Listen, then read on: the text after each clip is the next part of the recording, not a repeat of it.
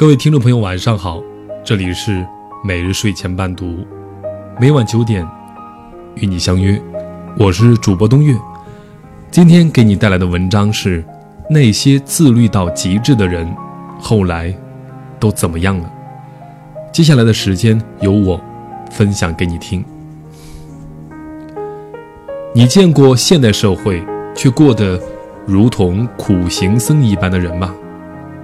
我见过。多年前，我在上大学时，曾给一个高中女孩做过两年家教。她的父母开一家 4S 店，家境很好，住在富士豪宅里，初有名车代步。小姑娘有个哥哥，当时年近三十，身材高大，笑起来有点像是好莱坞巨石强森，暖暖的型男。女孩最崇拜自己的哥哥。从他口中，我了解到，这位强森名校 MBA 毕业，就任知名外企 HRM，生活自律到令人发指，每天五点起床，坚持晨跑，晚下班后在二十四小时的健身房虐肤两小时，不沾烟酒，不碰茶，也不喝咖啡，凡是具有刺激和成瘾性的，他全部 say no，一日三餐四季不换。全是粗粮、果蔬、鱼肉，不加沙拉或麻辣调味剂，跟他喝的白开水一样索然无味。说实话，那上面任何一条，我觉得能坚持下来的，都绝非凡品。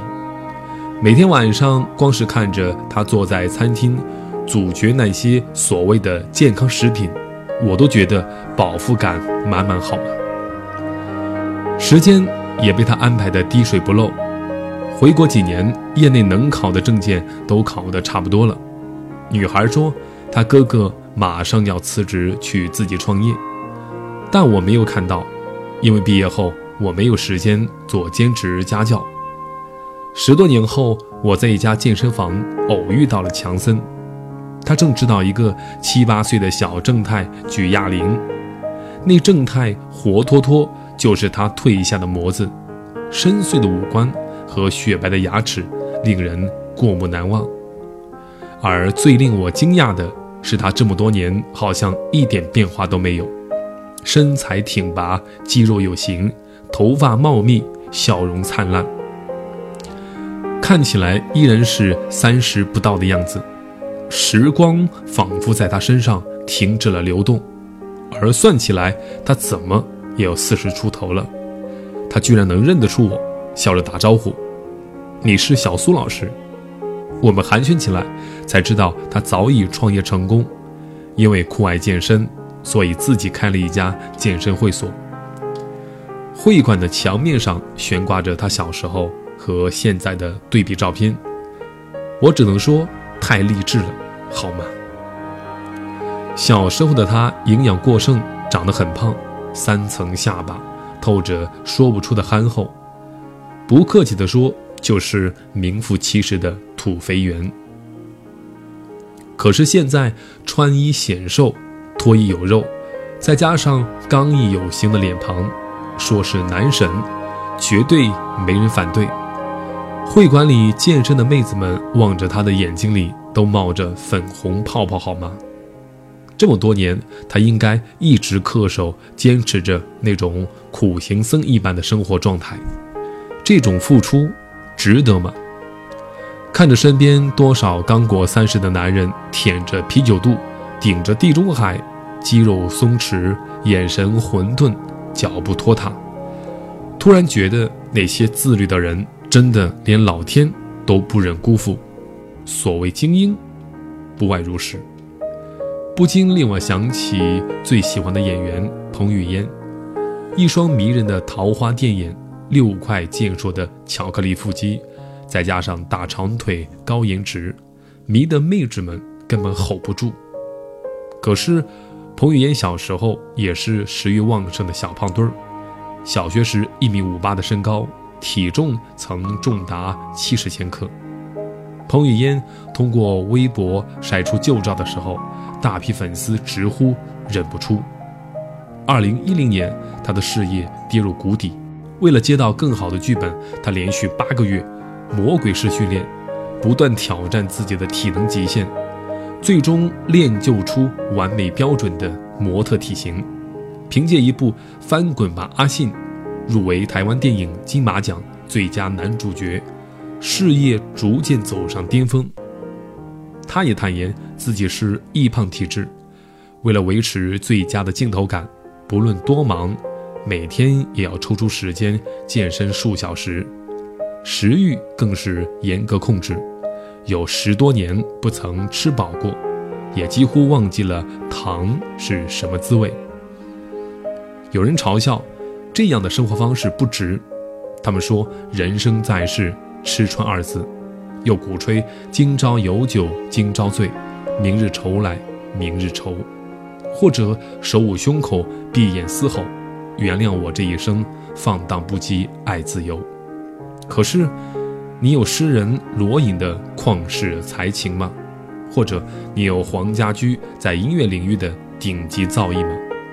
什么都没有，那我就呵呵了。装逼遭雷劈啊！放任自己随波逐流，没人责怪你。但是跳出来嘲讽那些努力上进又严格自律的人。那就真的和跳梁小丑没什么区别了。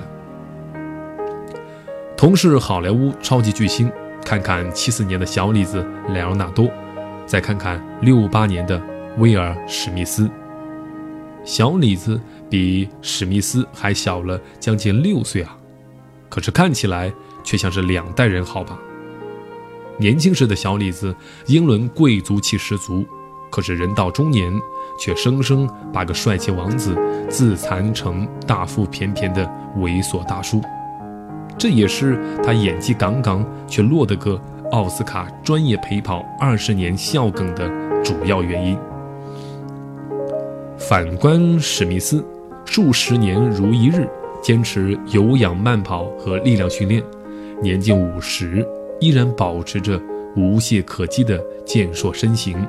体脂从未超过百分之十，可以轻松驾驭任何或文艺或硬汉的角色。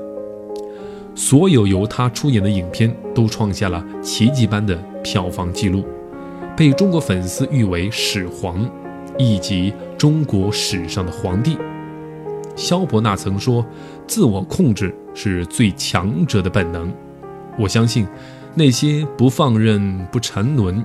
拥有强悍自我主宰能力的人们，终有一天会在自己所在的领域里做出非凡成就。我们小区有位老太太，七十多岁了，满头银发，却依然气质优雅，身段窈窕。她有两大爱好：一是书法，二是舞蹈。作为市书法协会的会员，她的作品拿过很多省市大奖。但更令人拍手叫绝的是他的舞蹈。年过古稀，很多跟他一样的同龄人已经腿脚不便，卧病在床。他生了三个孩子，身材却保持得如同二八少女。穿上芭蕾舞鞋，翩翩起舞时，像美丽的白天鹅，比小姑娘演绎的林黛玉还更缠绵悱恻。她也是那种自律管理到达极致的女人，从年轻的时候就开始吃斋念佛，不沾荤腥，每餐只吃七分饱，不论刮风下雨，每天雷打不动，练习瑜伽或芭蕾两小时。据说文革中她受尽了折磨，红卫兵一天只给她一碗水，她一半用来润喉，一半也要用毛巾蘸水。把面庞清洗得干干净净。孙子留美回国，带回金发碧眼的准孙媳。那洋妞来到老太太温馨典雅的家中，看到身着旗袍、化着淡妆、气质卓然来迎接他们的奶奶，惊艳不已。中国的奶奶好有气质，我以为宋美龄在世也不过如此了。在我们小区。传为美谈，这是最高的赞誉，但有多少女人能够担得起？大多数女人五十多岁一退休，就变得浑浑噩噩，要么聚在一起搓麻将，要么东家长西家短聊八卦，再不就是和媳妇儿小辈斗智斗勇。相比普通人的晚年，他如同开挂般创造了一个奇迹。哲学家康德曾经说过：“所谓自由，不是随心所欲，而是自我主宰。”是的，所有那些让人变得更好的选择，执行起来都不会太容易。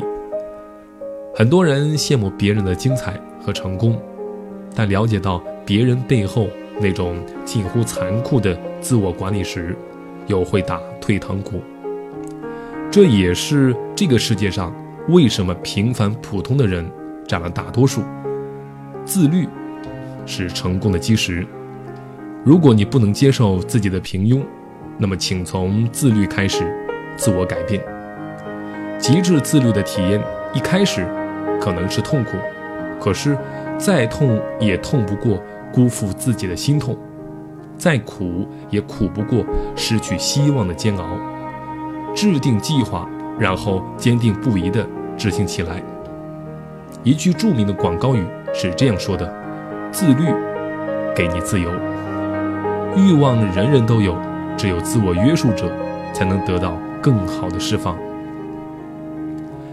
相信你的自律，相信你所做出的每一份努力，时光都会在未来的日子里。”以另一种美好的形式馈赠给你。距离成功越近，越是路广人稀，因为能够坚持下去的人并不多。今天晚上的故事就分享到这里，感谢你的收听。每日睡前伴读，每晚九点与你不见不散。晚安。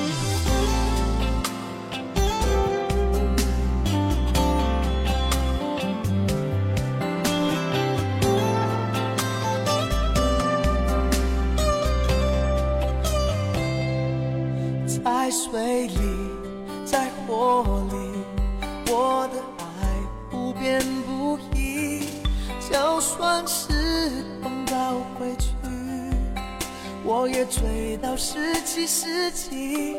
在风里，在雨里，你的雨伞吹翻过去，我绝对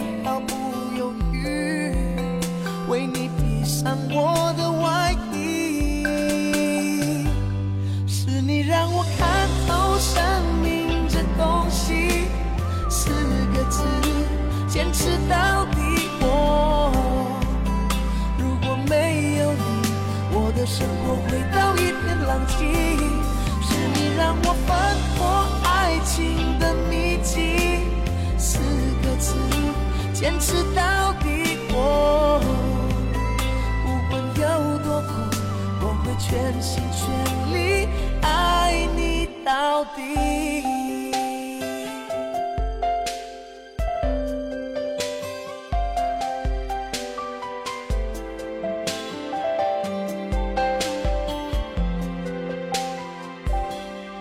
在风里，在雨里，你的雨伞吹翻过去，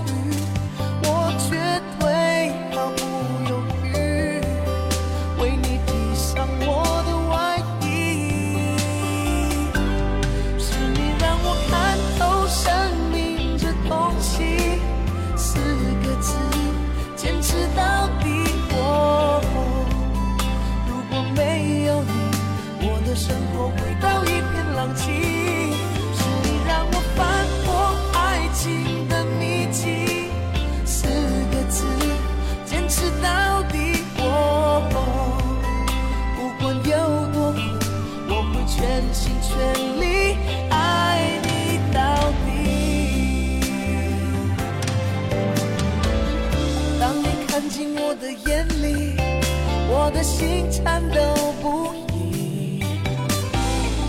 竟然温柔地说一句，感觉累了时候让我抱紧。